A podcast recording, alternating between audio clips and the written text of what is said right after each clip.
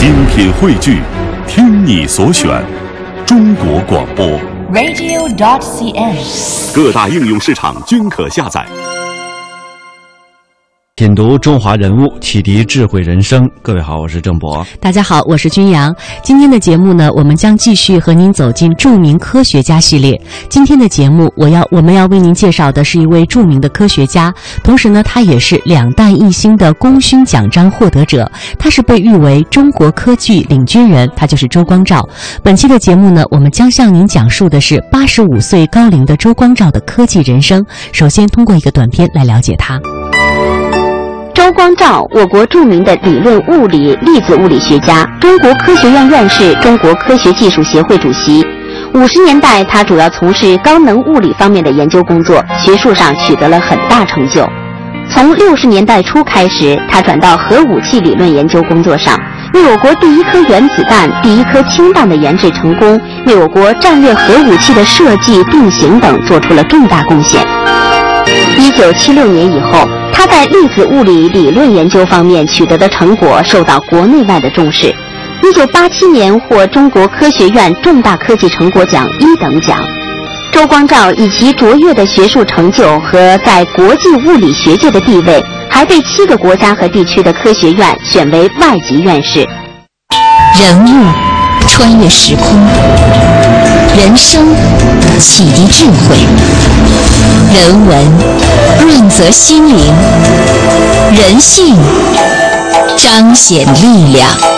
香港之声，中华人物，为你细数那些被历史记住的名字。有一部电视剧叫做《国家命运》，其中呢有一段记录的是聂荣臻元帅托人看望生病当中的周光召这样一个片段，我们先来感受一下。请进。哎，朱副院长，光照，有人来看你了。哎，这位是？您是周光召同志吧？啊，是。首长让我来看看你。首长是哪位首长啊？是聂帅，这位呢是聂帅的秘书。哎，你们先聊，我还有事呢啊。啊，这是聂帅给的苹果，还有药。聂帅听说你身体不太好，托人从国外买了点治哮喘的药，让我给你送来。谢谢。聂帅还要问问最近咳嗽厉不厉害，需不需要住院治疗？哦，不需要，请转告聂帅。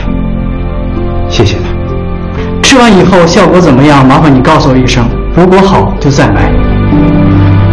谢谢。那好，你多保重，我先走了。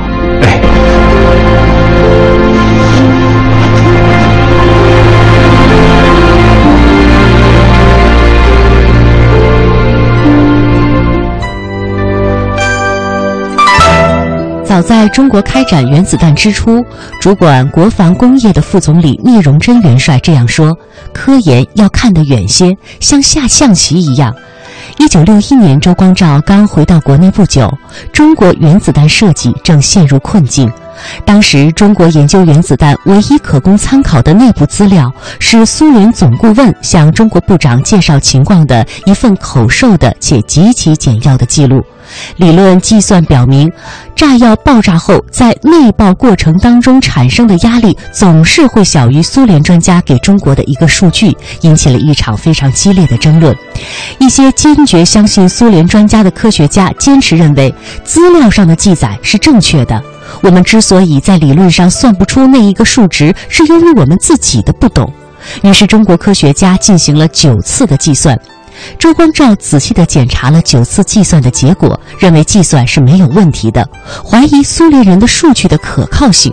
经过他仔细的研究，最后他巧妙地用最大公原理证明了不可能达到这么大的压力。苏联科学家的数据显然是错误的。周光召以他的聪明才智，结束了近一年的争论，扫清了原子弹研制过程当中的障碍。在原子弹理论设计方案完成之后，周光召已在一个研究室组织了一个四人小组来探索研究氢弹的途径。他们当时研究的物理成果和发展的新的二维计算方法，为以后氢弹理论的设计提供了物理基础和计算参考。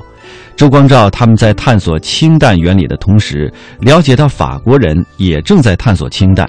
法国们，呃，法国人爆炸的第一颗原子弹比中国要早好几年。如果中国抢在法国前面爆炸氢弹，这将大涨中国人的志气。在周光召的带动和影响之下，中国核武器理论。呃，大楼每天晚上呢都是灯火辉煌的。就是在这样的气氛之下，中国终于在一九六六年底成功的进行了突破氢弹原理的核试验。一九六七年上半年进行了大量的呃核弹的一些氢弹的试验，实现了赶在法国人之前爆炸氢弹这样的一个愿望。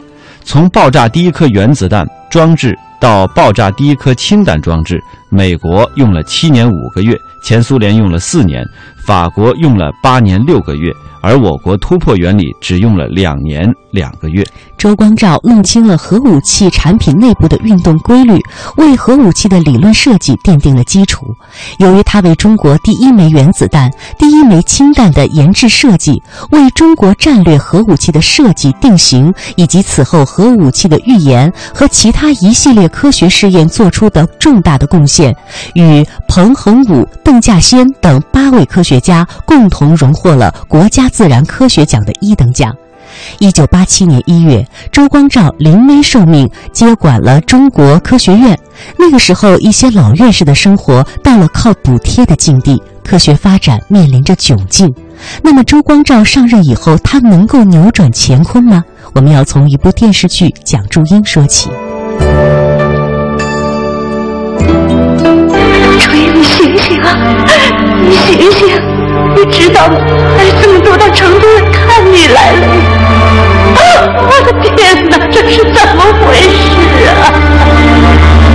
这是一部拍摄于1992年的电影，故事讲述了光学家蒋竹英由于积劳成疾，在出差成都途中病故。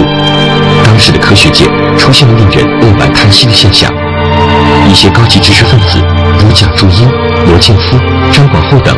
纷纷因积劳成疾而英年早逝，许多老科学家、老院士，甚至到了申请生活困难补贴的程度。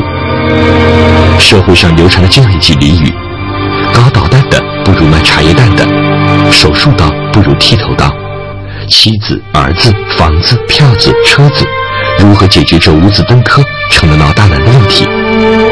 当时的一大言论就是：解散科学院，基础研究归大学。应用研究归产业部门，中国科学院生死一线间。一九八七年一月，时任副院长周光召临危受命接掌中国科学院，出任第四任院长。周光召一九五四年从北大理论物理专业研究生毕业，到了七十年代中期，他将自己的研究方向逐渐转向粒子物理领域，并以量子场论大范围性质的研究。获得中科院重大科技成果一等奖。要说到物理，那是周光召的专长。而至于怎样搞活科学院的经济，这可就让他感到为难了。第一件事情，当时就成为了我们政策局，我就那个时候调到他身边工作。他做的第一件事情就跟我们说，是我们要来认真读书。这个读什么书？他说要读点经济学的书，所以后来我们就给他找了一点这个中国经济学家写的一点这个经济小说，他看了看。老头非常聪明，哎，这个不行，这个这个肯定不行，说咱们要读经典原著。所以后来就给他，正好那个时候社社科院系统出了一套这个诺贝尔经济学奖的这个文集，大概一套书，然后分配任务，每人一本，这个读完以后还要讲。经过反复的讨论和修改，一套新方案由周光召呈报了上去。这套方案旨在将中科院的技术优势与企业相结合，调动大部分科技人员上国民经济主战场，同时保留精干的力量来从事基础研究和高技术创新。人物穿越时空，人生启迪智慧，人文润泽心灵，人性。彰显力量，香港之声，中华人物，为你细数那些被历史记住的名字。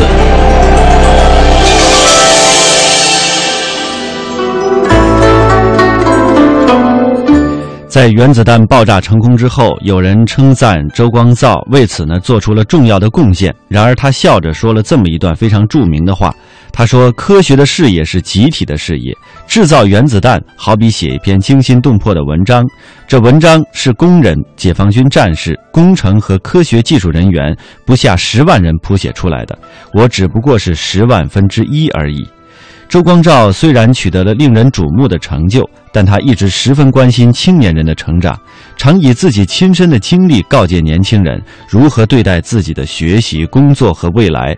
接下来，我们也来听一听采访他的一段录音。他回忆到了自己求学的经历和对自己影响最深的老师，同时呢，也谈到了年轻人的学习与成才。我在中学的期间呢。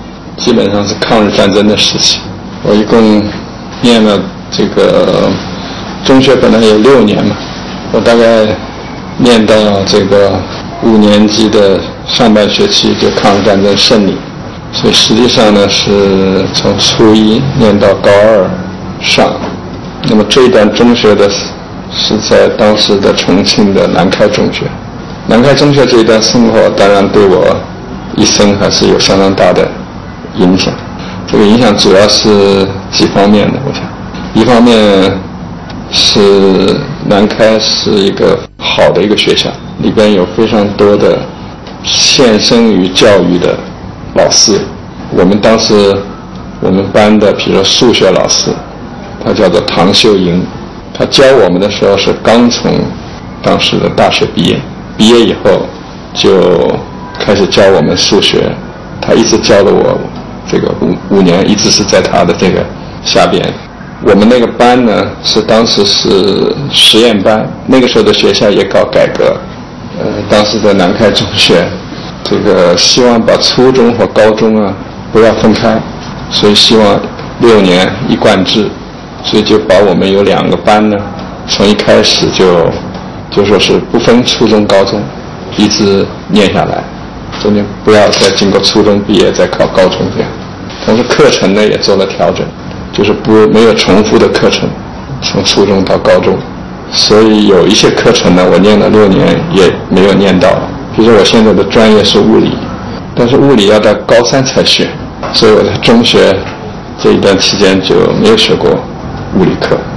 不过那时候的我想第一个特点是有很多的教师确实非常优秀。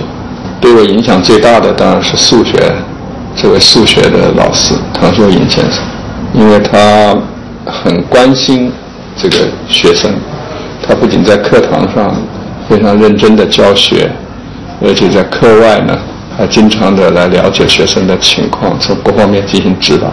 他组织了，那个时候不像现在，那个时候是其实是一般的是很松的，但是他呢。在我们班上组织了一些小组，像我们比较呃喜欢他的课的人，那么几个在一起 成立了一些小组。那么这些小组呢，就也进行了关于这些如何把这个数学课学好，怎么来理解这些老师讲的课的内容的一些讨论。我想他的教学方法是引导和鼓励为主的，所以这个就使得我对数学的兴趣越来越大。所以我在班上其他的功课都不算很好，数学相对讲呢，在班上是比较好一点。嗯，这与他的不断的这个鼓励有关系的。当然有一些课呢，尽管分数不太高，现在看起来呢，还是受到了老师的真正的教导啊，在应用中间呢，还是就是感觉到还是够用的。比如像外文，像英文，我的英文完全是在中学学的。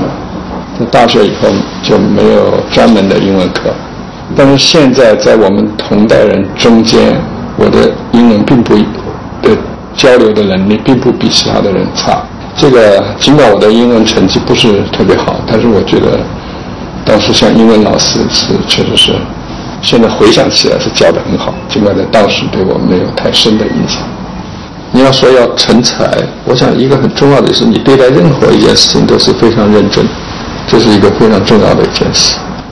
周光召勉励年轻人，只要在任何环境条件下，对任何事情都非常认真努力，总会得到机遇去发展。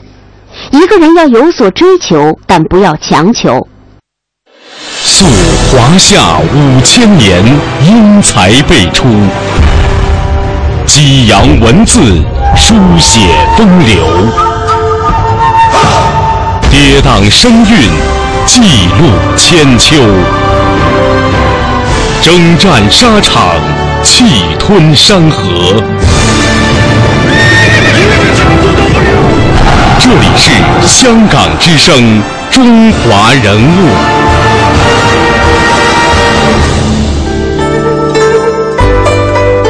有追求，但是不强求，这是周光召的观点。在一次报告会上，会场上座无虚席，同学们十分专注地在听讲，并一次次报以热烈的掌声。这一次的演讲人正是周光召院士，师生们都感觉到这一次的演讲意蕴深刻，尤其对那些致力于科学研究的青年学者的成长具有极强的启发意义。朱光召院士同师生们分享了物理学家约翰·巴丁的人生经历。在科学史上，巴丁不像爱因斯坦那么有名，但我觉得他是真正的物理学家。人生是一个多变而又有偶然性的外因和自身内因作用下不断选择和奋斗的过程。面对挑战，快速应对，抓住机遇，正确抉择，坚持奋斗，是取得成功的要素。能否做到，关键在于内因。家庭、学校和社会对一个人内因的形成起了决定作用。他说：“巴丁的人生经历告诉我们，首先要有一个明确的人生观和价值观是很有意义的，要坚持做下去。学非所用并不是那么不好。一个人一生当中要换很多职业，很多事情是偶然性的，你要自己去选择。在遇到被别人选择的时候，要学会适应。人不能闹情绪，闹情绪就把时间都浪费了。要不断的争取，要乐观自信。”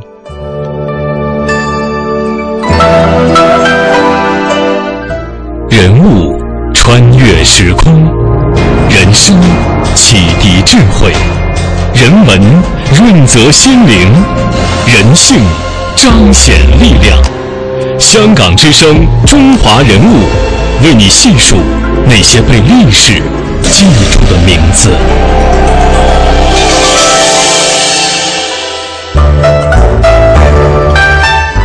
在中国科学院院士、理论物理学家吴月良的心目当中，周光召先生“师生如朋友”的观点影响了他的一生，恩师对他的教导也使他在工作当中越走越宽。接下来，我们来听听吴月良的回忆。现在印象最深刻的，我想当然是这个我的导师周光召先生。嗯，周光对，考为什么学物理的时候啊，在最早那个时候还不是大学的时候，可是受到了这个杨振宁先生跟李政道先生的嗯这个影响。嗯，学物理，因为他们拿了这个诺贝尔奖。嗯，那么后来我就想，他们是学理论物理的，所以当大学毕业有研究生考的时候，我当时想一定是要学理论物理。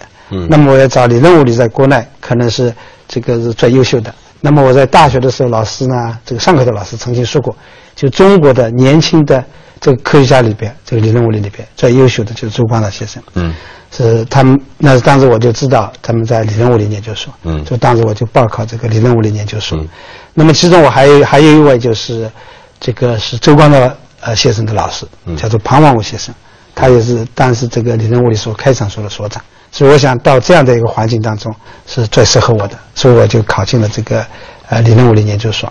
嗯那么当时我记得这个去就到了这个理论物理所以后，这个要跟导师见面，这个周光召先生要面试我，所以当时非常紧张。非常紧张。我这个做了很多准备，啊好多天都把我要学的课书都看过了，就不知道他要考我什么题目。我猜想一定是很难的题目嘛，是吧？这个结果呢，正好相反。他考试我的时候，他在问我在学习什么。这个在研究生还在上课那时候，嗯学些基础课，他并没有考我，直接考我那么那这个很难的物理。嗯他只是问我了几个问题。嗯但这个就问题呢，我想我现在还比记得比较清楚的。第一个问题，他问就是对理论物理有没有兴趣。哦，那第二个问题，他就是说有没有这个为科学献身这种精神。第三个问题，他说这个理论物理是很，就是刚才你前面讲的，在一般人看来是比较枯燥的、比较辛苦的，他能不能吃苦就是。嗯。这个我也想这三点，刚才我前面讲的这个吃苦怕吃苦，这个像这些写生这个问题都应该没有问题。嗯所以当时我回答我说应该都能做到。嗯，对，所以所以的话呢，这个所以呃，啊，另外他还讲了，他说啊，呃，学生跟老师之间的关系，这点是，当时我想最感动的。他说学生跟老师，他说，啊，我既是你的老师，同时呢，他说我们也是朋友。嗯，是把这个学生跟老师关关系呢定义为这个朋友的关系。当时是我是这个很难理解这一点了，因为在我们这传统的教育里边，嗯，特别是我想在我们农农村的这个教育里边，这个偏离君亲师是吧？嗯这个老师是排在前面，怎么能是朋友呢？像父母一样的应该是是吧？一日为师，终身为父。对，所以这个没错。当时我就想，这个我就我不知道怎么个这个关系是这个这个朋友的关系，怎么跟这个老老师的处处的怎么能变成朋友的关系？嗯，但是后面确实是这样子。当跟这个老师讨论以后，这个这个他们平时我们在一起讨论啊，除了这个学术讨论以外，其他的关系确实算这个朋友的关系下。嗯。那么当时我们我记得是我们学习那个时候条件比较差了，嗯。我记得刚来的时候，呃，到北京来的时候，我是南方过来的，嗯他是这个嗯没有完全吃吃米的啦，他这是有这个窝窝头啊，有什么面粉啊，都搭配着吃的，那是很不习惯了。啊，他问我有有有有什么这个生活上困难是他啊，对。他知道我们这个伙食不好呢，所以他周末讨论完了以后就请我们这个吃饭。那么，那同时方面呢，他也跟我们说，他说这个传统啊，不是他，这个传统是庞文武先生，嗯。当初当老师的时候，他们当学生的时候，可能也是比较苦的，他也是这样的办法嗯来来这个这个，我想带学生的关怀。嗯那么在科学这个研究上的话呢，确实，我想他当时应该说是很忙，他是人类物理所所长，也是中科院，当时是副院长吧。嗯那么他基本上都是抽他这个休息的时候，特别是周末来跟我们讨论。嗯那讨论方面的话，从学术方面的学习上面，我记得最清楚的，我问问他这个这个，特别是在学习方法方面问他的问题。当时印象比较深的，包括现在还能够留下印象的，嗯就问他一个问题。我们知道他是在理论物理当中做了这个呃很大的贡献。嗯我们在有一个叫做做矢流部分首论定理，他就是作为他的作为发明者嗯之一。那么，并且他的面很广，他不光是粒子物理，他是在这个这个统计物理、凝聚态物理、流体力学等等这个各个方面。因为当时他参加两大一星的时候，要很大的知识面。那我就问他，我说做学理论物理，做理论物理怎么样的做到既要深又要宽，是吧？要学得多。那那个，我想这个今天我想讲一下，也许在我们将来一些年轻人以外也很有用。我自己觉得也很受益的。他说，就是你是先呃这个宽和深怎么处理这个关系，嗯学宽了再学深，还是学深了再学宽？嗯那么他的观点就是，应该是说，有了一定基础以后，应该先深，先学的深，然后再能把它拓展宽。先学的深，再把它拓展对到宽哈。对，嗯因为他这个他这个很简单，他个这个原因，嗯就是你有了一定基础以后，你就在某个领域应该是这个在应该做全世界做的最好，嗯那你做的这个再权威。那么这样子，在这个这样的情况之下呢，你就自己掌握了这个这个研究的方法嗯和思维的方法。那这个时候呢，你再把它拓展。假如你一开始不是一个很深，都是在很宽的面上，你从这个领、领域这个方向研究，呃，你又怕丢掉另外一个方向，所以你就跑到另外一个方向去研究，所以你永远在一个差不多同一个水平上，经常来回的重复。如果你先深了以后，在某个领域成为专家以后，嗯。你把那个学习的研究的方法和思维的方法，嗯。都达到一个很高。嗯。那么你当时考虑别的问题的时候，学习别的这个领域的时候，你就要用你这样子一个方法，这样的一个思维，嗯。来来这个来研究新的问题，那它这个起点就会很高，嗯所以一下子你可以拓展的这个既宽又深了。所以呢，我想现在这个，我想他自己实际上也是这样子的。所以当时的话，我刚才讲的，他就是说，让我们在博士的时候呢，应该有劳逸结合，不要说把我们的冲劲都冲上了。他说真正是在我们冲劲跟国际竞争的时候啊，嗯他实际上是在这个博士后和将来你独立工作的时候。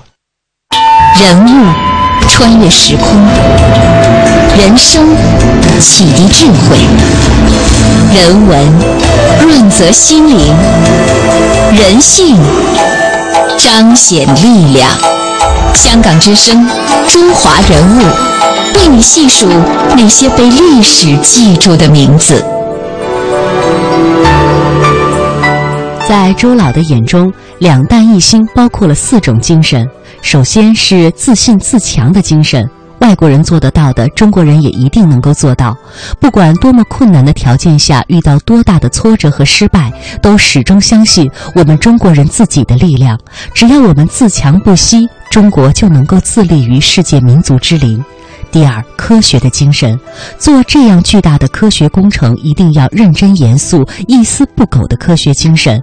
只有严格的按照客观规律，不断的展开科学创新攻关，实验最终会取得成功。第三，就是团结协作的精神。这样一个庞大的工程，是几十万人在共同的目标之下群策群力、协同作战的结果。第四，则是献身祖国的精神。当时参加这个工程的人，在中学和大学的时候都有很多的理想，都有自己的志向，但是当国家需要时，他们都会毫不犹豫地听从祖国的召唤。中华人物被历史记住的名字今天我们为您介绍的是两弹一星功勋奖章的获得者著名的科学家周光召欢迎各位在每天晚上的七点三十分收听中华人物节目的重播。